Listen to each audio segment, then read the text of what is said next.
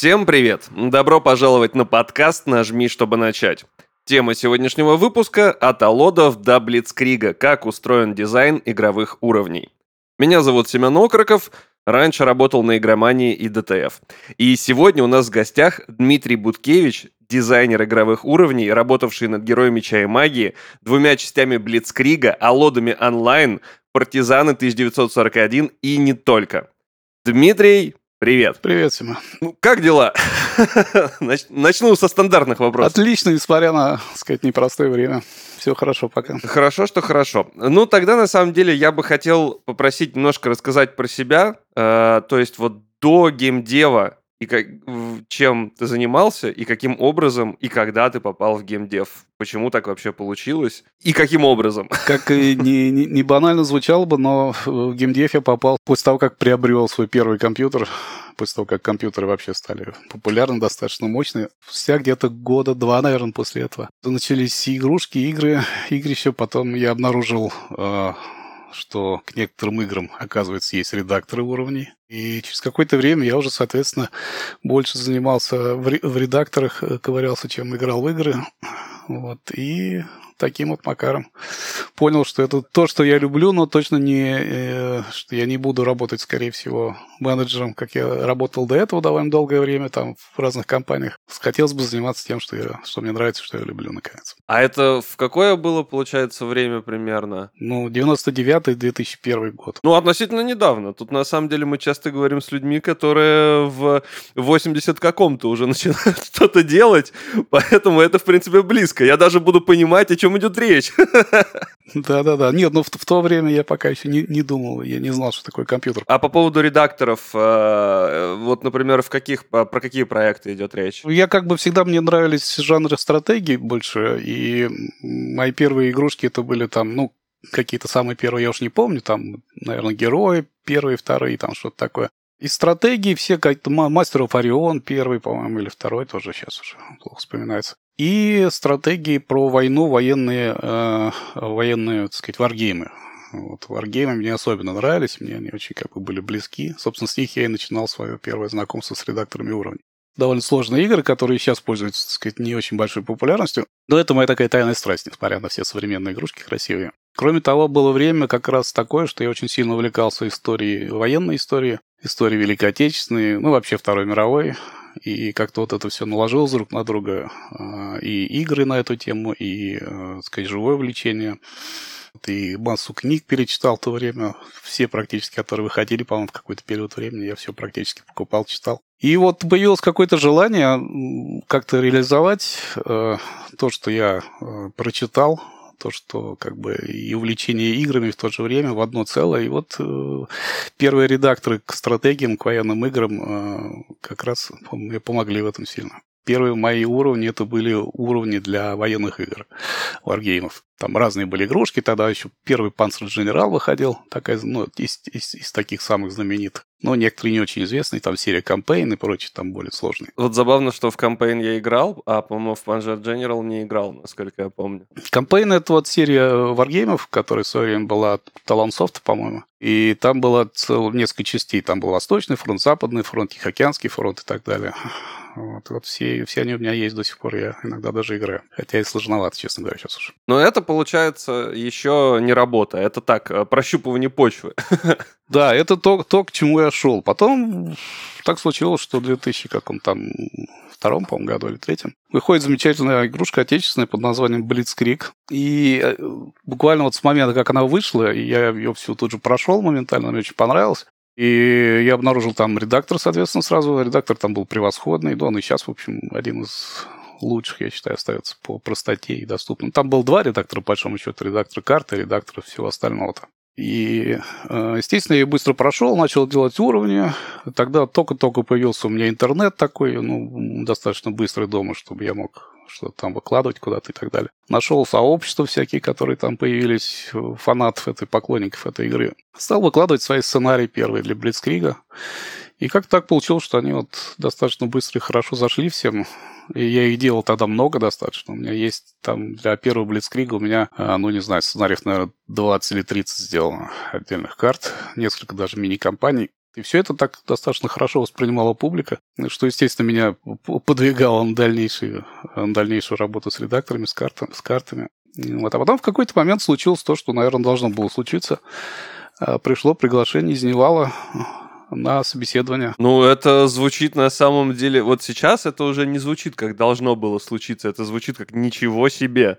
Это же, возможно, тогда было, не, не, ну, не знаю, наверное, не такая конкуренция была, условно говоря. Но вот я мало себе могу представить, что условно кто-нибудь ну, хотя ладно, наверное, в какие-то небольшие инди-студии могут позвать мододела, но там в условный какой-нибудь Ubisoft э, вряд ли, мне так кажется. Ну, наверное, зависит все от компании, я думаю. Тогда мне тоже показался каким-то таким, поначалу даже не поверил, думаю, странно, я не предполагал, что я буду работать, честно говоря, никак э, на серьезе как в гейм-индустрии, потому что был, как все, уверен, что там исключительно работают э, программисты и художники, собственно. Такие даже скорее программисты-художники. Но, как оказалось, вот так случилось. Я пришел на собеседование. Собеседование было тоже, конечно, не такое, как сейчас, наверное, проводят. Э, такое, скорее, символическое, потому что мне сразу сказали, что мы карты ваши знаем. И наши, э, так сказать, левел-дизайнеры их изуч... давно уже изучают, им нравится. Вот, и, собственно, один вопрос, который мне там задали, на собеседовании единственный был э, такого исторического плана. Там местный э, такой был Борис Юлин, сейчас, кстати, довольно известный человек, блогер военно-исторический. Он тогда работал этим консультантом в Невале по Блицкригу по первому и по Блицкригу второму. Он меня спросил, назови-ка мне все советские средние танки, которые принимали участие значит, в Отечественной войне. Ну, я, поскольку довольно много читал, знал всю эту тему, довольно быстро сообразил, что всего два танка, Т-34 и Т-28 не считая модификации, конечно. Мне сказали, все, можешь выходить на работу там через неделю. Ну, это, это, прям, это прям классная история. Да-да-да. Вот и с тех пор, собственно, я работал работаю, вот делаю уровни уже с начала века, можно сказать. Очень интересная история, потому что, как правило, все попадают, ну, как правило, тогда все попадали в геймдев каким-то случайным образом, и тут, в принципе, тоже можно бы подумать, что случайно, но нет, это же прям пришел офер, в принципе, да, это прям пришло э, приглашение на работу. Из чего, получается, ну вот все началось там, вот прям уже в, в Невале непосредственно. Что нужно было делать изначально? Ну, так вышло, что я вот, как сказал уже, э, в принципе, Blitzkrieg первый уже как таковой вышел. То есть буквально я вот э, устроился на работу спустя там пару месяцев после выхода Blitzkrieg, по-моему, может быть, три месяца прошла. То есть игра вот то, что называется, она прям на публике была, она же очень успешной была. И успешной была в первую очередь на европейском рынке, на немецком. Это был первый такой крупный, ну, как бы международный успех Невала на международном рынке. Вот. Но поскольку карт... Э, а начинали делать тогда уже второй Блицкрик. То есть я пришел, в принципе, на второй, в самом начале проекта. Но в начале проекта было довольно мало э, работы для дизайнеров карт, потому что там еще и контента было мало, и много чего обсуждалось, не, не все механики были готовы и прочее. Мне, э, значит, руководство предложило, пока загрузки такой стопроцентной нет, а ты вроде как уже в штате полноценно работаешь, не мог бы ты сделать э, отдельную компанию не компании там назывался, это главы, главные такие мини- мини-компании из нескольких миссий, а, просто в свободное время. А мы бы ее выложили официально на сайте Невала, как э, такой бесплатный подарок всем фанатам. Поскольку уже тогда, в общем, к первому Блицкригу не планировались никакие официальные аддоны, а сразу начали делать второй. Ну, я так подумал, говорю, ну, почему нет, давайте. Вот, с удовольствием, в общем, сколько я карт понаделал уже к тому времени, ну, на таком любительском уровне почему не сделать для того, чтобы официально ее выложили. Вот. И мне дали там в помощь, по-моему, несколько человек-тестеров, э, тестировщиков. В Невале уже тогда был серьезный достаточно э, штат э, тестировщиков из, по-моему, 20 где-то человек. Это отдельная была большая команда, которая реально занималась тестированием с утра до вечера. Я там, не помню, за какое время, где-то за месяц, наверное, я это... Ну, и основная работа тоже была по второму там еще, по второму Блицкригу. Я эту компанию сделал, назывался она «Медаль за город Будапешт», то есть, соответственно, по событиям э, это самая Балатонской операции. И ее выложили на сайте Невала. Она так с тех пор и считается, что это вот единственное такое официальное бесплатное дополнение к э, первому Блицкригу. И я как бы обычно говорю, что я принимал все-таки некоторое участие в создании первого Blitzkrieg, хотя формально я начал со второго. Ну, это такое, это, ну, раньше DLC не было, но это, в принципе, могло быть DLC, условно говоря. Да, раньше как-то считалось, что вот э, либо аддон, либо ничего. DLC такого понятия, в общем, не было, да. И очень жаль, что появилось. Мне больше нравилось, когда игры выходили полностью готовыми. Ну, да, и вот такие бесплатные подарки тоже тогда были, сейчас они как... Хотя это тоже сейчас тоже бывает иногда. Ну да, там ивенты какие-то какие-то проводят и прочее. Но мне как-то больше нравилось, что когда ты покупаешь диск, то все, у тебя уже все есть. Если выходит какое-то дополнение, э, то уже еще один диск надо было покупать. Мне больше нравилось, но удобнее, конечно, так. Ну, а дальше началась уже такая как бы рутинная работа по второму Блицкригу, который был, соответственно, в полном 3D, где там была уже немножко измена механика, и где-то два года мы его делали, по-моему. Тоже там был редактор и все, но все было уже чуть сложнее, чем в первом Блицкриге, более, ну, потому что там как бы технологии уже другие немножко применялись, и первый Блицкриг, он же был наполовину спрайтовый, наполовину, в смысле, наполовину 2D, наполовину 3D, то есть там террейн был 3D, а техника тоже 3D, а здания, вот всякие там деревья, все это было 2D сделано, такая комбинированная как бы графическая система. Очень неплохо, кстати, и сейчас смотрится, если в высоком разрешении запустить. Второй был уже полностью 3D, и мы, соответственно, через два года уже выпустили Blitzkrieg, где я делал уже там компанию. Э, вот у меня сразу, на самом деле, возник вопрос. Э, в первый, получается, ты работал э, с редактором, да, редактором карт, редактором компаний, а вот уже в момент, когда делалась вторая часть, там условно такой же редактор был или что-то поменялось? С тем, как вот э, ты работал над уровнями? Ну, это был другой, ну, тоже был отдельный редактор, как бы, но технически это был другой, другой уже. То есть там тоже был свой движок уже новый, тогда же еще не было никаких этих Unreal и прочего. Я имею в виду редакторов э, Unity. Вот везде были, сначала делался свой движок, и уже на его основе делался редактор для дизайнеров уровней. И мы уже в нем работали. Собственно, вот, вот, вот этим и было вызвано такой в начале как бы вот свобод, какой-то достаток свободного времени, неторопливая такая работа. А потом, когда наваливался контент и был готов инструментарий, уже все начинали работать в полную силу.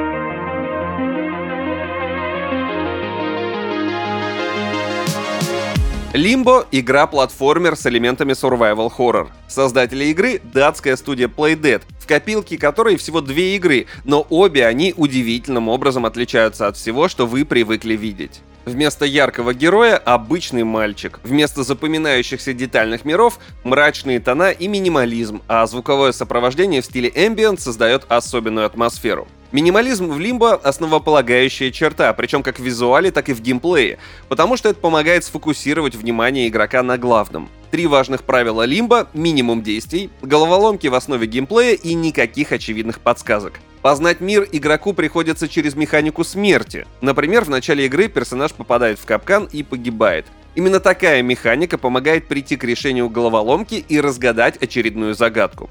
Геймдизайнер Джеб Карлсен нарочно придумал такую систему, чтобы не создавать множество решений, а дать понять, что важна именно последовательность действий для выхода из тупика. В Limbo игрок должен понять, как работают разные элементы окружения, а затем использовать их, а не тыкать наугад и проходить уровень методом проб и ошибок. Часть мира Limbo игрок познает через личный опыт и знакомые визуальные образы. Например, паук не прорисован детально, можно догадаться по лапам и паутине. 90% игры составляют головоломки, разгадывать которые можно без спешки. У игрока всегда есть время подумать и попробовать разные варианты.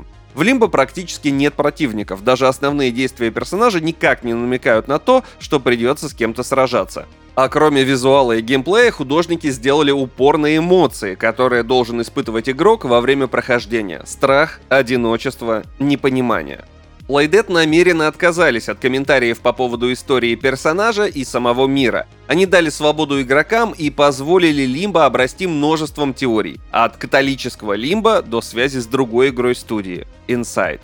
Современные игры часто ориентируются на работу с трехмерной графикой, как при разработке персонажей, так и при создании окружения — чтобы научиться этому, можно пройти долгий самостоятельный путь методом проб и ошибок, а можно пойти на курсы школы CG Lab.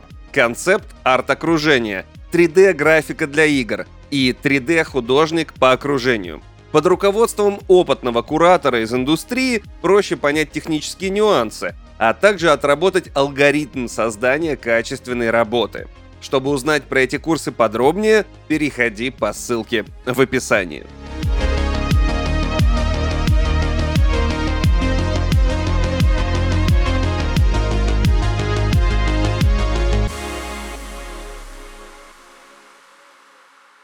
А вот, кстати, мы тогда непосредственно, получается, подходим к работе дизайнера уровней, а получается, что ну, в каждом проекте делается специальный редактор, чтобы дизайнер уровней мог работать. Или, или это не так? Я, я, наверное, глупый вопрос, но все-таки интересно. Ну, раньше было так. А, а теперь нет, получается, потому что уже в движках он как бы есть. Теперь, ну, за счет вот широкой популярности этих универсальных движков, сейчас уже, ну, сейчас, я не знаю, процентов, наверное, таких серьезных игр, процентов 80, наверное, делается уже на либо на Unity, либо на Unreal. Поэтому, конечно, тут у него уже универсальные движки идут, с которыми мы вот работали уже недавно с партизанами, с которыми я сейчас работаю уже на новом проекте. Пока это уже, конечно, универсально. Тогда были все делалось вручную для каждого проекта. И в чем-то это было даже лучше, чем то, что сейчас. То есть, ну, то есть, знаете, как говорится, универс... Э, универсальный инструмент хорош, но когда уни... инструмент э, уни...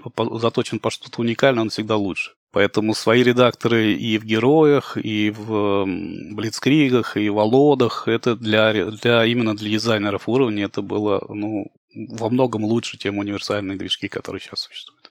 Ну и потом Nival огромная компания, как бы, и потом те, те компании, где я работал, это был тоже Mail.ru, большие компании и прочие, где не было недостатка никогда так скажем, финансировании, и не было недостатка в программистах, в инструментарии, то есть и все, что было нужно дизайнеру уровня, всегда получали, можно сказать, по щелчку пальцев дизайнера уровня. Большая разница еще от комп... А, в какой компании все это происходит. Если это маленькая компания, конечно, там все это сложнее. Ну, им, наверное, попроще вот взять Unreal, и уже там есть куча инструментов, уже там все пути проверены, условно говоря.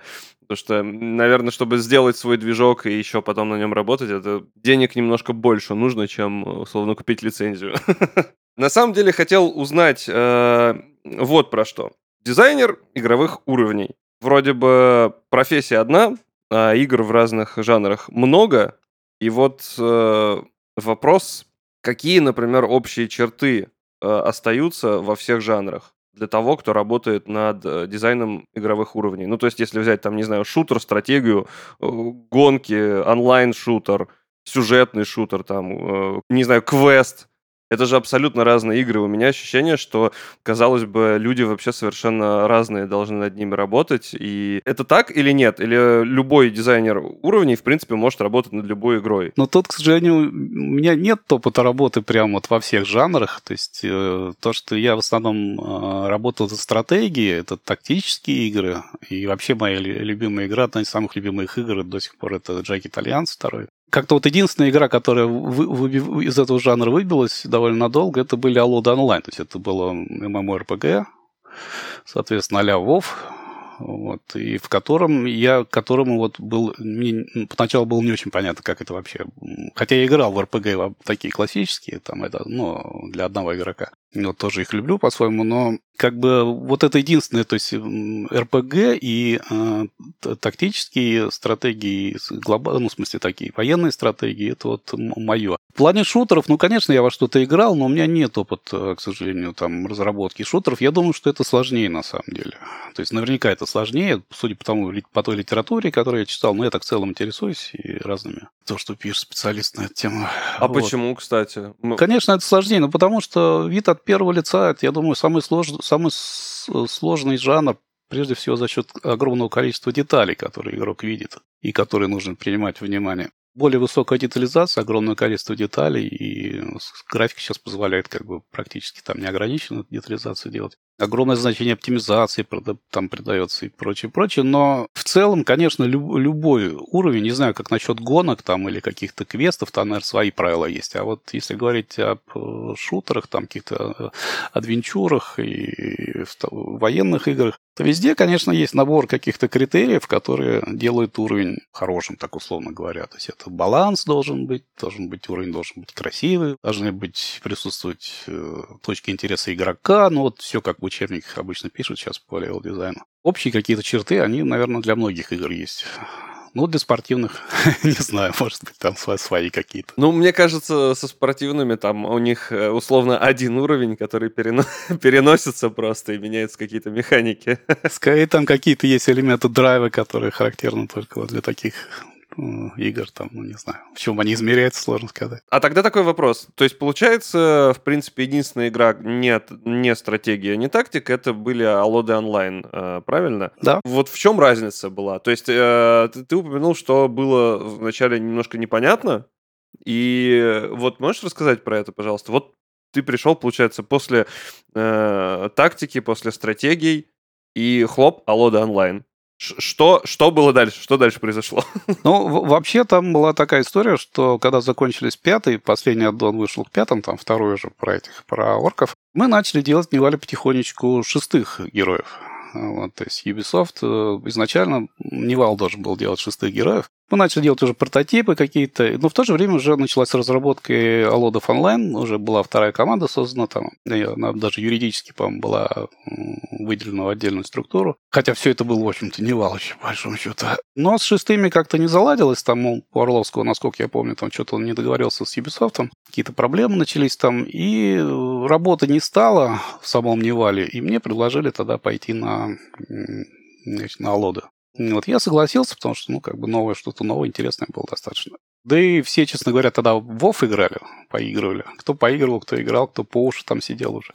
А Лода же это, в общем, такой был, ну, как говорили, клон Вова, только российский. Конечно, там были какие-то, когда вот э, я пришел, сразу начал делать. То, во-первых, там отличалось тем, что гораздо более было глубокое взаимодействие с художниками за счет того, что все-таки там был вид от третьего лица.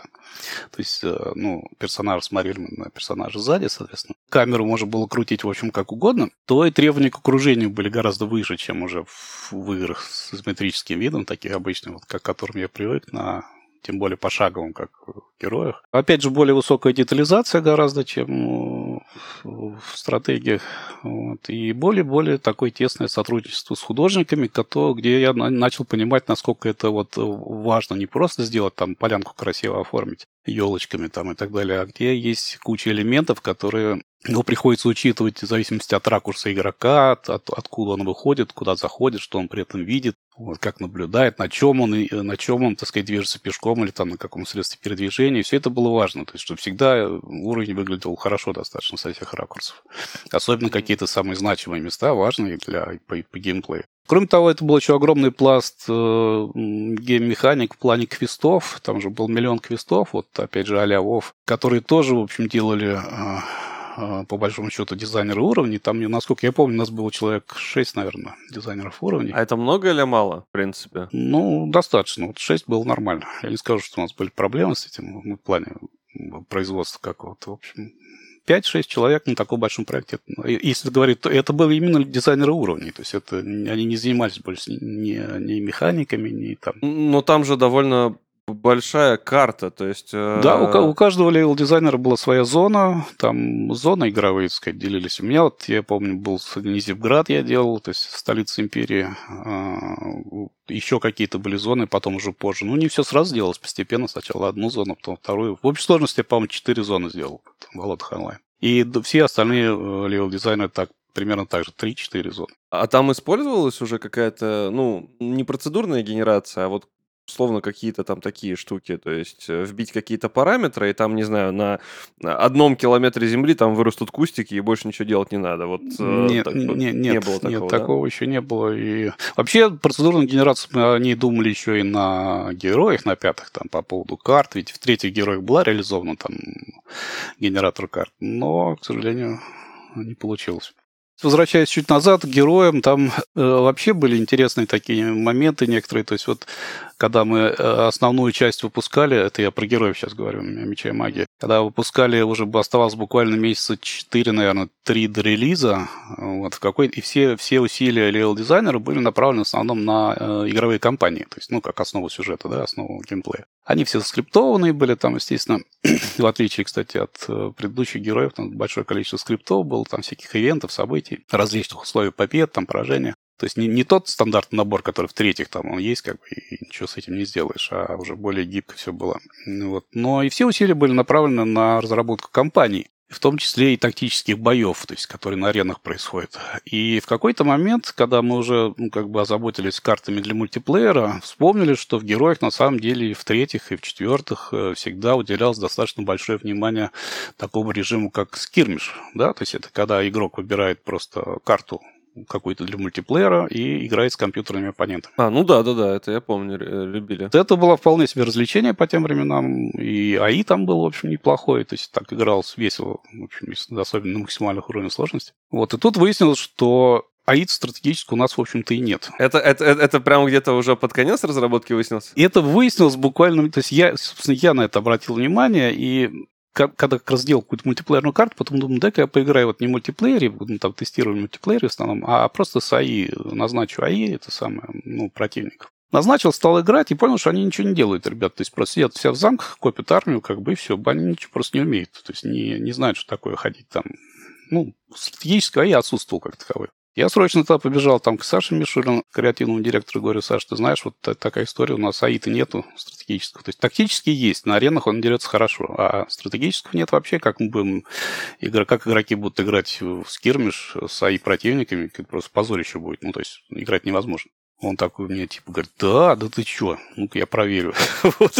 И, значит, он сам проверил, говорит, слушай, действительно, беда, молодец, что заметили, значит. И тогда, я помнится, выделили программиста, как вот одного из лучших ребят наших, э, дали ему задание сделать АИ, значит, буквально там за пару месяцев стратегически. Вот. Он себе ну, за столе, значит, поставил большую табличку «Меня нет, не беспокойтесь», что в таком духе, в общем. Вот. И реально за два месяца сделал неплохой стратегический АИ. А как так? Ну ладно, немножко, конечно, странно, что никто до этого не обратил внимания, но я понимаю, что так бывает. Бывает, бывает. Тем более, что у Невала ведь э, за несколько лет до, до, до героев и до Блицкрига, ну, фактически уже перед началом Блицкрига, уходили такие игрушки, как Демиурги. Были я первые демиурги, вторые. Но вторые, а, я даже их застал, они там параллельно делались с Блицкригом, по-моему, первым. Вторые, как бы они более РП, такая РП, РПГовая история была, то есть там замки были, но они скорее как бы просто от них и герои ходили по карте от замка к замку, там что-то делали, то есть все это было на скриптах.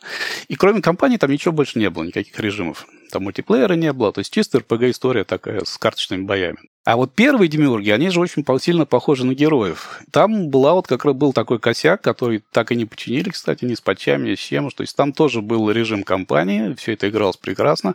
Но если ты выходишь, вот если даже сейчас попробовать, там запустить их, не знаю, запустится или нет, вот, и выйти в режим ходсита или в режим скирмиша, то там АИ нету стратегического, то есть просто игра и не рабочая фактически. Один раз обожглись, второй раз уже сделали все, чтобы не обжечься, ну, несмотря на то, что очень поздно вспомнили. Уже никак это не добавить э, было, получается? Ну, потому что считал самое главное, мы все время сидели, у нас главное для нас была компания Ubisoft, которая уже тогда начинал там в конце э, разработки, они активное участие уже принимали. Они на всю, всю компания, компания, компания, все ее обсуждали без конца, там меняли что-то, количество, там сюжет где-то поменяли частично и так далее. То есть все внимание было на компанию, потом незадолго до уже релиза переключились на мультиплеер и вспомнили вот в последний момент уже про, соответственно, одиночный режим игры. Да, это, а потом, э, э, ладно, я просто сейчас, я просто, я подумал о киберпанке сейчас, о том, что они, возможно, перед выпуском игры в принципе вспомнили про,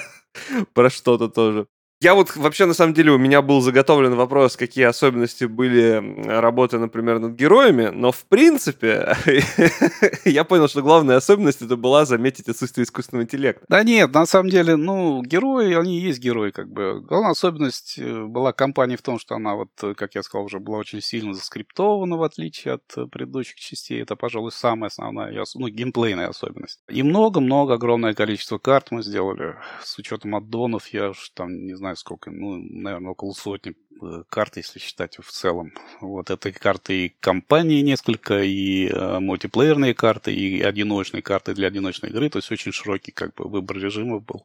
Ну, как герой всегда и был. Вообще. У меня на самом деле такой вопрос. Э, вообще изначально он был, в, э, я думал, в каком жанре работать над уровнями труднее всего, но я немножко его переформатирую. Какой самый был тяжелый и сложный проект? Вот не с точки зрения, там, не знаю, какого-нибудь производственного чего-то там ада или чего-то такого, а вот Просто вот самый сложный для тебя проект, над которым ты работал, где прям, ну, реально тяжело было работать? Ну, тут как бы два, два ответа, наверное, будет. А первый — это Blitzkrieg 3, на котором я полгода проработал и с которого ушел.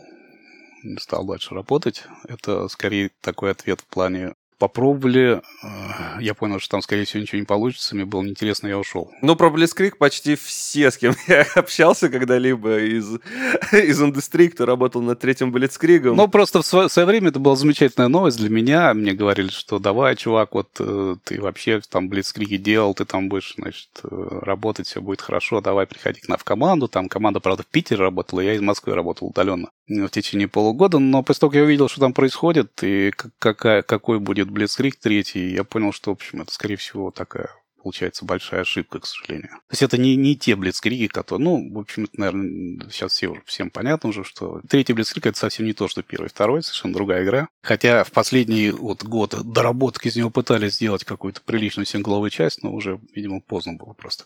А если говорить чисто технически, то, наверное, самый сложный проект это последний, это «Партизаны».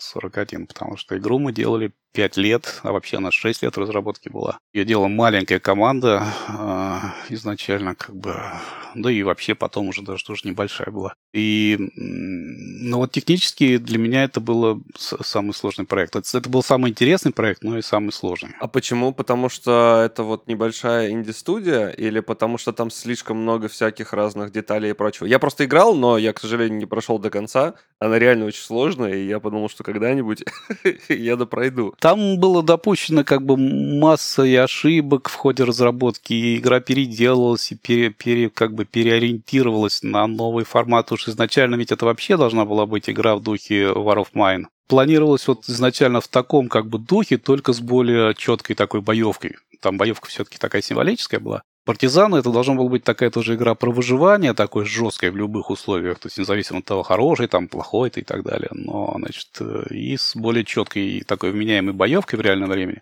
Потом постепенно концепция менялась от такой, значит, от War of Mine до такого вот э, линейного ну, патриотического проекта, более такого, ну, более понятного. Как ни странно, одной из самых сложных моментов вот в разработке партизан было то, что приходилось сделать тактическую игру, с боем в реальном времени. Это очень сложная задача, тем более на движке а, Unreal 4, значит, а, на английском движке, это который не предназначен вообще, по большому счету, для стратегии, если так честно говорить. Редактор там карт, э, ну, редактор уровней там, так скажем, не очень хорошо его использовать под стратегии, не очень удобно. Но, ну, в принципе, это все решаемые технические проблемы, но главная проблема была геймплейная в том, чтобы сделать хорошую реал-тайм тактику с боем в реальном времени. Потому что ведь, если так подумать, игрушек тактических э, с боем в реальном времени код наплакал вообще практически нет. То есть они же все пошаговые. Потому что все эти вот э, и УФО, и вот все, ну, самые знаменитые вот э, тактические игры такие, да, с этими самыми, они все с, с походовой боевкой. Даже вот недавно я играл, мне очень понравилась игра, Король Артур, там что-то... Тоже там э, как бы прекрасные бои, но они все, это все калька с этого самого, с, про инопланетянта. А, XCOM, XCOM. XCOM, конечно, да, с XCOM. Вот, и такая, к сожалению, я думаю, что третий Джек Итальянс, который сейчас в разработке, он тоже, скорее всего, будет с боевкой от XCOM. Она неплохая, но как... Ну, как бы слишком часто. Я что-то не, а, недавно вспоминал, а, вот если, наверное, разве что мне вспоминаются Командос выходил ремастер, но он вроде бы был неудачный.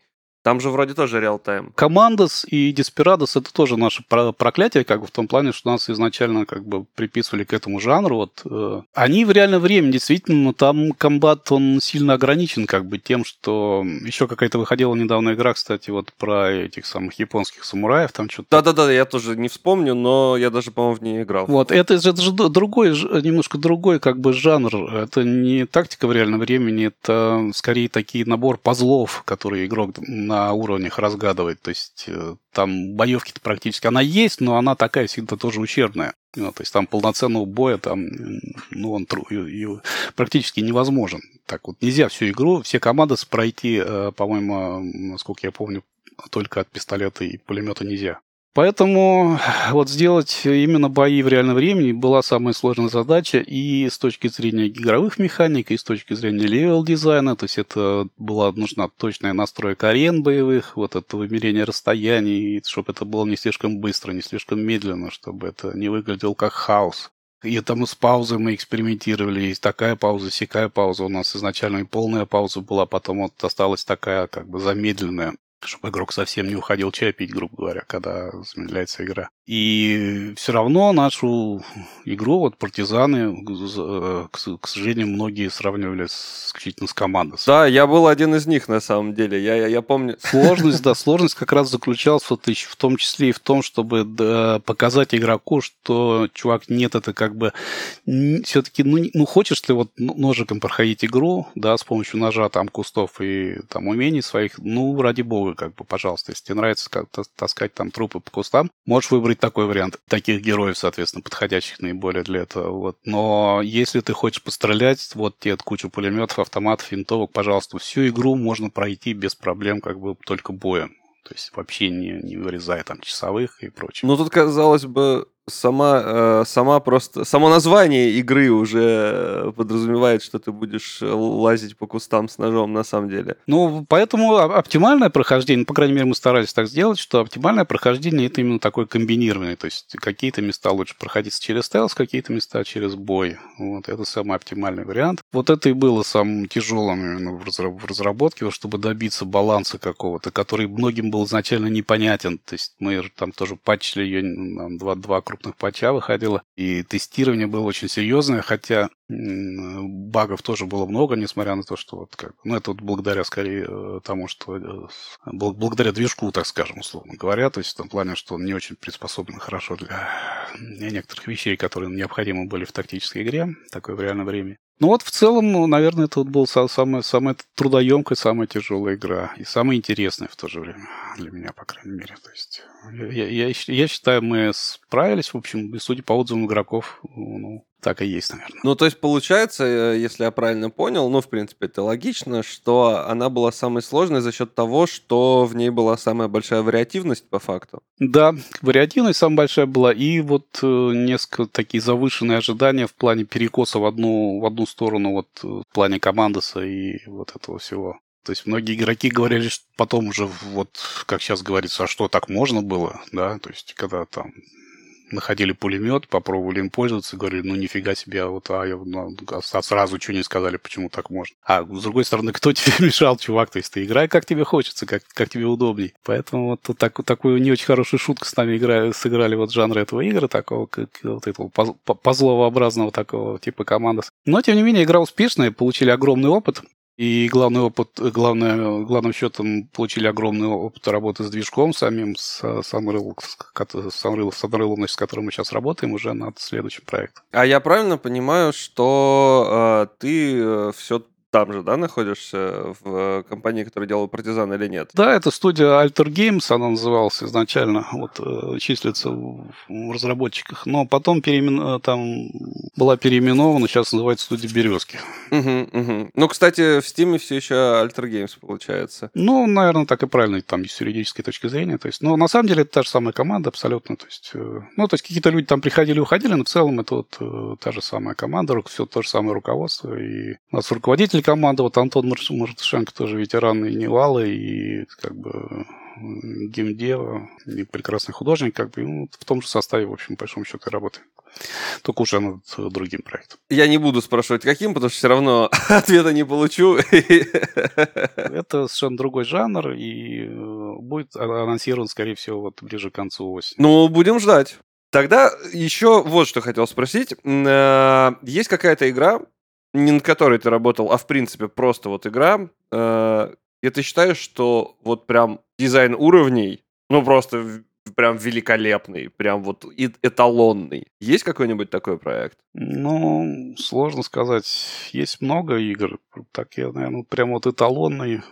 Опять же, с, с точки зрения моих любимых э, жанров. Вообще, из того, что, из того, что я играл относительно недавно, это был хотя это не характерно вообще для меня, это был э, Dark Souls 2.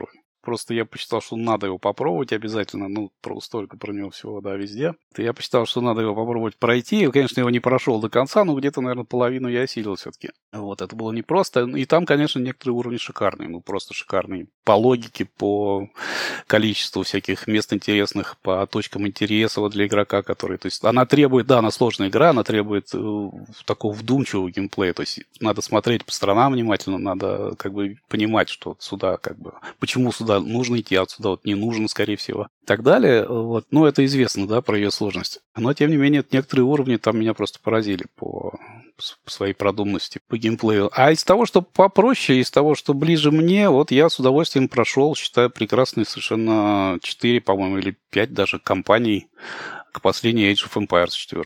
А, ну это от Microsoft, которая, соответственно. Да, да, да, да. То есть я с огромным удовольствием прошел. Я давно не играл в хороший РТС, тем более в такая знаменитая серия. Считаю, она удалась у них. Мне очень понравилось. И компания просто была отдушена. Я вот реально там неделю сидел и играл, хотя я давно так вот э, не залипал на, надолго в какую-то одну игру. Я прям с удовольствием прошел все. Не на самом высоком уровне сложности, естественно. Просто времени столько, к сожалению, нет. Но прошел и считаю, что одна из лучших РТС на сегодня. А так можно назвать массу игр, ну... Ну, пусть это будет Dark Souls и Age of Empires. Да, из, из того, что вот не да. Ну, Dark Souls уже да, старенький. Я, к сожалению, в последнюю версию я не играл, только ее купил, она меня есть купленная, но, к сожалению, пока ни, ни, ни, никак не решусь. Ну там Elden Ring же вышел вот э, недавно. Стал для меня открытием тоже, но это тоже как бы новой игрой не назовешь, но с точки зрения level дизайна и построения мира открытого, это Зельда. Breath of the Wild, которая? Да, да, да, да. Которая на этом самом, на эмуляторе-то можно играть. Я ее, ну, тоже не прошел до конца, но она у меня как бы вот закладка, что называется. Ну, это тут даже я понимаю, в принципе, почему, потому что куда бы ты ни пошел, обязательно будет что-то интересное. Всегда. Да, и потом там как-то какой-то совершенно поразительный дух вот такого, казалось бы, за, за, забытых каких-то вот старых игр. Я даже не знаю, сложно сказать, в чем именно, как, то ли в персонажах, то ли в графике, то, ну, скорее всего, все вместе. Вот и игровые механики какие-то в меру сложные, в меру в то же время простые и понятные.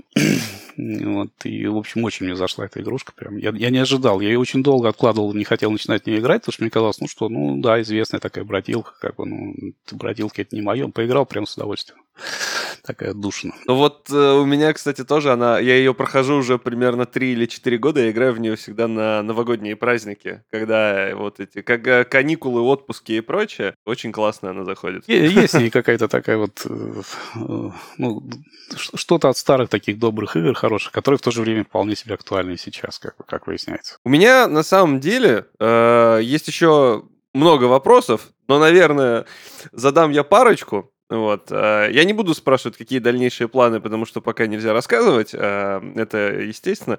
Вот. Но я хотел спросить сейчас, в принципе, новичку, который хочет заниматься играми, там, не знаю, который любит игры, более-менее понимает, как они работают, чтобы попасть в профессию, можно начинать э, с с тем, что ты там сидишь в редакторе, что ты делаешь, а потом раз, ты попадаешь в геймдев. Или сейчас уже нет смысла э, вот таким заниматься, и лучше заходить через какие-то другие э, пути? Да нет, ну почему? Скорее всего, ну, смотря что человек хочет. Если человек э, просто рассчитывает попасть в геймдев как, любыми путями, да, и пока еще даже толком не знает, что он там хочет делать, то да, level дизайн остается до сих пор одной из самых таких, ну, возможностей войти в геймдев с точки зрения ну, это самое, одно из самых простых. Вот, если человек расположен, если человек есть какой-то минимум художественного вкуса и прямые руки, то почему не попробовать?